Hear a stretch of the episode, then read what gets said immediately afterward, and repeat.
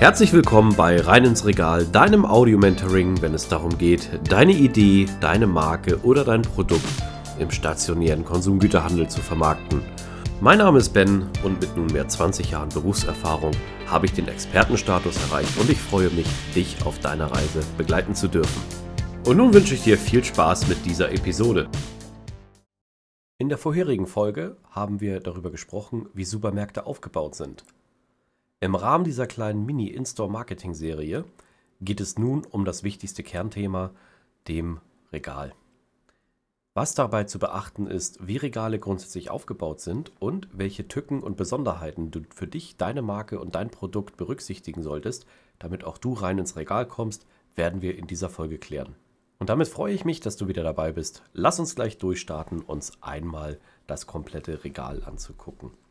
Nun, über die Aufgaben des Einzelhandels in der Abgabe der Verpackungen aus dem Großhandel, nicht nur aufgrund von logistischen Herausforderungen, sondern natürlich auch aufgrund der bedarfsgerechten Verteilung von Lebensmitteln, Produkten und anderen Artikeln, ist das Regal natürlich der magische Mittelpunkt, um den sich alles dreht. Was natürlich hier immer zu beachten ist, wie das Ganze aussieht und wie wir das wahrnehmen, möchte ich gerne jetzt mit dir einmal erörtern. Du hast es bestimmt schon mal gesehen.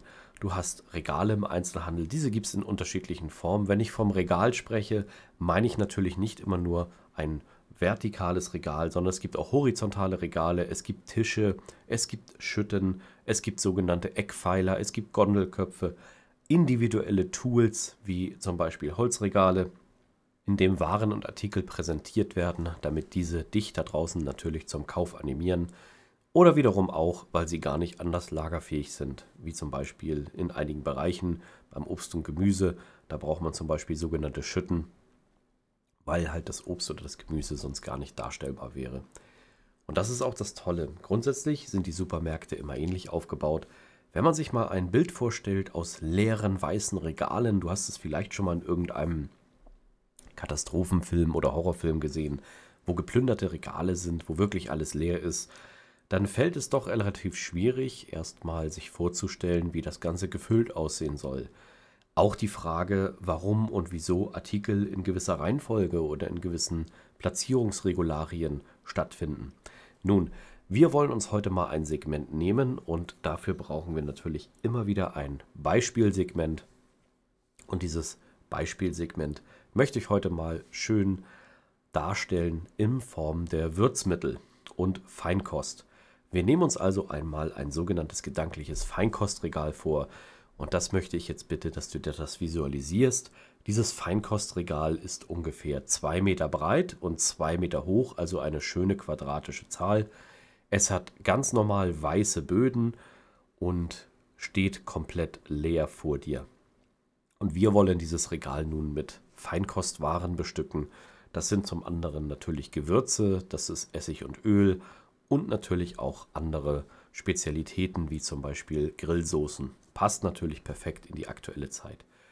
Dabei kommen wir auch schon mal zur ersten Frage, warum sind die meisten Regale denn weiß oder schwarz? Nun, hier haben sich die Hersteller etwas ganz Einfaches einfallen lassen. Grundsätzlich geht es natürlich auch dabei im In-Store-Marketing schon darum, dass die Waren und Produkte in ideales Licht gerückt werden. Das bedeutet einfach, mit der Farbe Weiß, die neutral ist, kommen die Artikel natürlich ideal zur Geltung, wenn diese bunt sind, da diese natürlich auch Licht reflektieren und grundsätzlich natürlich die Artikel ja in einem anderen Licht dastehen lassen. Schwarze Regale oder anthrazitfarbene Regale gibt es auch. Diese wirken sehr edel und hochwertig, diese verschlucken aber auch Licht und werden oft bei feinen Artikeln, die Spirituosen oder auch Feinkost eingesetzt. Hier gibt es keinen äh, Mittelweg. Es gibt also wirklich nur das, was dem Händler oder der Händlerin gefällt, warum diese Regale dann dort eingesetzt werden. Beide haben ihre Vor- und Nachteile. Grundsätzlich sind sie meistens immer aus Metall, weniger aus Holz, weil Metall einfach nachhaltiger ist, langfristiger zu reinigen bzw. leichter zu reinigen ist und auch dann dementsprechend natürlich länger hält. Dann haben wir auch gerade über die Beleuchtung gesprochen. Die Beleuchtung ist natürlich irre wichtig. Diese setzt die jeweiligen Waren und Produkte in Szene und dabei achten die Ladenbauer auch schon darauf, wie die Regale stehen, wie sie ausgeleuchtet werden soll und auch welche Regalhängungen sie haben. Also stell dir eine Regalhängung vor. Ich hatte ja gesagt, wir, ich hatte ja gesagt, dass du dir bitte ein gedankliches Regal vorstellst permanent. Dieses Regal ist zwei Meter breit und zwei Meter hoch. Und in der Regel hat dies auch unterschiedliche Böden. Und um genau diese Böden, um die unterschiedlichen Regalzonen geht es jetzt. Stell dir vor, du hast dort sechs verschiedene Hängungen eingesetzt. Das bedeutet sechs Böden. In diesen sechs Böden haben wir jetzt natürlich die Möglichkeit, die verschiedenen Artikel und auch Produkte zu platzieren und zu stellen. Und das ist jetzt wirklich sehr spannend. Das Ganze läuft natürlich nach einem gewissen Regelwerk ab. Nun, bevor wir auf die Regalplatzierung eingehen, möchte ich einmal mit dir die unterschiedlichen Regalzonen besprechen. Diese Regalzonen werden in der Regel von unten nach oben definiert. Du hast natürlich wie bei dir selbst im Fußbereich die sogenannte Fußzone. Dann geht es schon eine Ebene höher, das sind meist so ja, 30, 40 Zentimeter. Und wir kommen in die sogenannte Kniezone. Diese sind auch nochmal so 30, 40 Zentimeter. Und dann geht es auch schon los in die sogenannte logisch Hüftzone. Im Hüftbereich findet diese statt. Dort wird der Abstand schon etwas kleiner, das sind meist nur so 20 Zentimeter. Und dann kommen wir langsam in einen Bereich, den wir die Griffzone nennen. Über die Griffzone sprechen wir gleich noch. Diese ist dann auch meistens so 20 cm hoch, maximal 30 cm und dann geht es auch schon in die nächsthöhere Ebene. Diese ist etwas schmaler, diese ist meistens wirklich nur 10, 15 cm hoch. Das ist die sogenannte Sichtzone. Über diese Sichtzone, die sich so ungefähr jetzt, ähm, ohne dass du mitgerechnet hast, bei 1,60 Meter befindet. Das ist so, wo die meisten Menschen ihre Augen drauf richten gibt es darüber noch einen Regalboden. Das ist der letzte, das ist der sogenannte Streckboden und die sogenannte Streckzone. Warum diese Zonen unterschiedliche Begrifflichkeiten haben, das ist ein ganz eigener Slang im Einzelhandel, damit auch die jeweiligen Mitarbeiterinnen und Mitarbeiter wissen, in welchen Bereichen sie diese platzieren sollen. Wir fangen mit einem ganz einfachen Regal an und ich möchte nun einmal mit dir die Fußzone begutachten. In der Fußzone finden natürlich oft Artikel statt, die der Kunde extrem suchen soll oder die sehr sperrig und schwer sind. Das Ganze folgt natürlich einem gewissen Prinzip. Warum also stehen diese Artikel unten im Boden? Vielleicht habt ihr es schon mal gehört, es liegt irgendwo im Bereich, ja, da stehen immer die günstigen Artikel oder die Discount-Artikel, beziehungsweise auch die Artikel, die der Kunde ständig braucht und suchen muss die halt dementsprechend, wie als Beispiel, das einfache Olivenöl irgendwo unten im Boden versteckt sind, damit man sie auch nicht gleich sieht. Und genau das ist richtig. Hier folgt das Ganze einem wichtigen In-Store-Marketing-Prinzip. Grundsätzlich sind die Regalzonen, die wir gerade in sechs Kategorien eingeteilt haben, auch unterschiedlich zu monetarisieren. Ganz einfach, wenn man diese Regalmeter jetzt, die du dir gedanklich vorstellst, 2x2 Meter, also zwei Meter breit, zwei Meter hoch, dann äh, siehst du sicherlich nur ein Regal und dort fällt die Orientierung auch leicht. Aber wir kennen es alle aus dem Supermarkt oder Lebensmittelmarkt. Dort sind teilweise hunderte Regalmeter aneinandergereiht und es fällt natürlich dir als Konsument oder Konsumentin schwer, dich dann in dem Moment zu orientieren. Und das ist natürlich auch suboptimal für den Händler und die Händler und Händlerinnen versuchen dort natürlich so gut es geht, mit Abwechslung unterschiedliche Konzepte zu präsentieren, um dir das Einkaufen so effizient und so angenehm wie möglich zu machen, aber natürlich auch, um dir die Produkte anzubieten, die der Handel gerne verkaufen möchte. Und das ist ein sehr spannendes Thema. Wir hatten eingangs, wie gesagt, von der Fußzone gesprochen. Und wie sollte es auch anders sein? In der Fußzone finden meistens Artikel statt, die eher weniger margenträchtig sind. Die Marge ist die Handelsspanne, die der Händler hat, also sozusagen sein Gewinn. Artikel, wo er nicht so guten Gewinn mitmacht oder die wirklich sehr gut laufen, aber eine schlechte Spanne haben, beziehungsweise der prozentuale Gewinn sehr gering ist, diese finden oft in der Fußzone statt, damit diese auch nicht unbedingt gleich ins Auge fallen. Gedanklich sind wir immer noch in unserem Feinkostregal und genau damit hat das Ganze auch zu tun. Wenn wir dementsprechend ein günstiges Olivenöl des alltäglichen Bedarfs irgendwo unten in die Fußzone stellen, dann haben wir natürlich mehr Platz im Regal für die wirklichen schmackhaften Artikel. Beispiel kommen wir auch später noch zu, zum Beispiel die neue absolut hippe und sehr teure Grillsoße, die jeder haben möchte, an dem der Händler natürlich auch genug verdient und Spaß hat. Diese Artikel finden natürlich in einem Fokusbereich statt. Dieser Fokusbereich nennt sich dann zum Beispiel Sichtzone oder Griffzone. Wir sind jetzt aber allerdings etwas schnell nach oben gegangen Als nächstes nach der Fußzone kommt die Kniezone. Dort sind Artikel, die wir vielleicht eine höhere Chance haben wahrzunehmen, weil der Blick immer leicht gesenkt zum Boden ist. Oder hast du schon mal im Supermarkt permanent an die Decke geguckt? Ist dir das vielleicht mal aufgefallen? Dein Blick ist immer leicht gesenkt. Feldversuche haben das mal simuliert, indem äh, Kundinnen und Kunden eingekauft haben in einem simulierten Versuchsaufbau und das Ganze natürlich auch mit Kamera begleitet, einer sogenannten Eye-Tracking-Cam. Und diese Leute haben dann einen sehr schweren Bleianzug anbekommen, um zu simulieren, wie die meisten Kundinnen und Kunden im Supermarkt tagtäglich gucken und agieren. Das half natürlich auch wieder den In-Store-Marketern neue Erkenntnisse zu gewinnen, wo unter anderem auch natürlich der Fokus sehr stark dann doch auf die Griff- und Hüftzone fiel und die Kniezone zwar noch wahrgenommen wurde, aber gegenüber der Fußzone natürlich auch nicht so eine prominente Platzierung ist. In der Kniezone würdest du auch oft sperrige Artikel platzieren, beziehungsweise Artikel, die natürlich sehr schwer sind, denn auch im Supermarkt ist es wichtig, dort geht die Sicherheit vor und es macht absolut keinen Sinn, einen Artikel ganz nach oben zu stellen, wenn dieser 5 oder 10 Liter enthält. Diese muss man natürlich auch erstmal runterheben und in seinen Einkaufskorb oder Einkaufswagen bekommen. Also ist es natürlich wichtig, dass das Ganze irgendwo auch in dem Bereich stattfindet.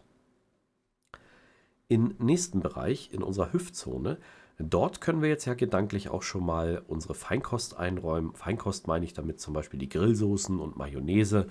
Und zwar diese Artikel, da ist es jetzt ganz wichtig, danach gehen die Händler nämlich sehr häufig, je nachdem, wie diese Artikel sich verkaufen lassen, also welche Performance sie haben und natürlich auch, welchen Wert sie dabei haben. Was verdienen diese Händlerinnen und Händler daran? Wenn es auch zum Beispiel oft so ist, große Marken, ist immer wieder ein Bereich, wo die Händlerinnen und Händler natürlich ähm, nicht so eine starke Marge haben wie in einem exklusiven Produkt, was in der Region angebaut wird oder vielleicht auch nur dort erhältlich ist. In diese Zone würden wir wahrscheinlich eher sowas reinpacken wie ja, Essigsorten oder auch ähm, Mayonnaise, also Markenartikel vielleicht auch. Da finden die schon eher statt. Denn wir kommen jetzt auf den sogenannten Goldplatz. Du hättest vielleicht gedacht, dass die Sichtzone eine der wichtigsten Zonen ist, die es gibt. Doch weit gefehlt. Die wichtigste Zone, wo du am meisten Absätze und Visibilität wahrnehmen kannst, ist in der Tat die Griffzone. Diese ist durch den leicht gesenkten Black immer noch voll in so einem Fokus drin. Und genau in diesem Fokusfeld haben wir halt die Möglichkeit, Artikel zu platzieren, die wir sehr gerne verkaufen wollen. Und deswegen ist die Griffzone auch eine der besten und begehrtesten Plätze im Supermarktregal. Achte mal darauf, welche Artikel zukünftig in der Griffzone stecken, wenn der Markt natürlich nach In-Store-Marketing aufgebaut ist. Das kannst du natürlich nur bei gewissen Premium-Händlern. Es gibt auch Händlerinnen und Händler wie zum Beispiel Discount-Bereich. Dort treffen diese Regeln nicht zu. Wir reden hier im In-Store-Marketing von Premium-Märkten. Und das sind auch in der Regel die Märkte, wo du mit deinen Produkten stattfinden willst. In der Griffzone stellen wir jetzt die Artikel rein, die wir absolut gerne verkaufen wollen. Ich habe es schon angesprochen, die besondere Grillsoße aus der Region, der besondere Steakpfeffer, den wir einnorden wollen, vielleicht das exquisite Olivenöl aus fernen Landen, mit denen wir einen sehr hohen Preis erzielen und dementsprechend auch eine gute Möglichkeit haben, Absätze zu machen und auch natürlich interessante Gewinne zu erzielen. Eine Zone drüber, richtig, kommen wir schon auf die Sichtzone. Die Sichtzone ist immer noch ein guter Platz, beziehungsweise jeder möchte ja sofort gesehen werden und genau das ist der Sinn der Sichtzone. Dort läuten wir oft Kategorien ein. Also es gibt auch einen Bereich des Category Managements sozusagen. Im Category Management werden auch dementsprechend genau diese Faktoren beleuchtet. Category Management ist auch eine zertifizierte Ausbildung, die in einem eigenen Bereich stattfindet, welche wir hier nicht im Kern thematisieren wollen. Aber es ist sehr wichtig, dass man auch die Kategorien komplett einmal managt.